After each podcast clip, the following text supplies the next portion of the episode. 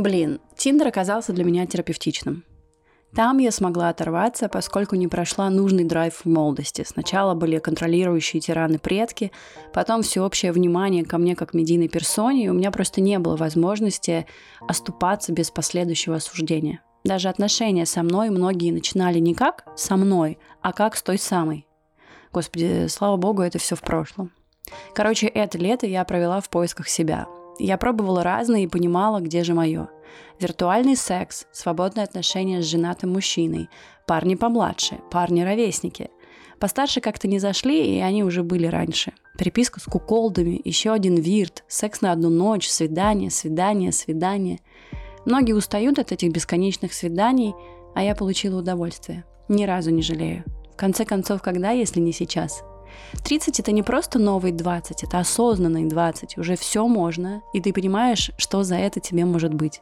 И ты либо готов нести ответственность, либо не делаешь этого. Все просто. Обожаю быть взрослой. В общем, тогда я решила, что хватит табу в моей жизни. Хочу секса. Я оторвалась. Не нагулялась, как любят многие говорить. Я гуляла, поверьте, раньше, а именно оторвалась. Партнеров было мало. Ко всем я испытывала хотя бы интерес, а в некоторых случаях и что-то больше. В конце концов поняла, что же для меня важно. И, кстати, избавилась от лютой тревожности, которая присуща всем пережившим абьюзивные отношения. Как итог, я снизила порог страха перед новыми знакомствами, повысила самооценку, потому что вы бы знали, сколько комплиментов я наполучала. Оказалось, что я офигенный партнер. И, кстати, заново открыла для себя гетеромоногамность. То есть приняла ее не потому, что нас так учат и так правильно, а потому что сама так чувствую, попробовав другое, разное.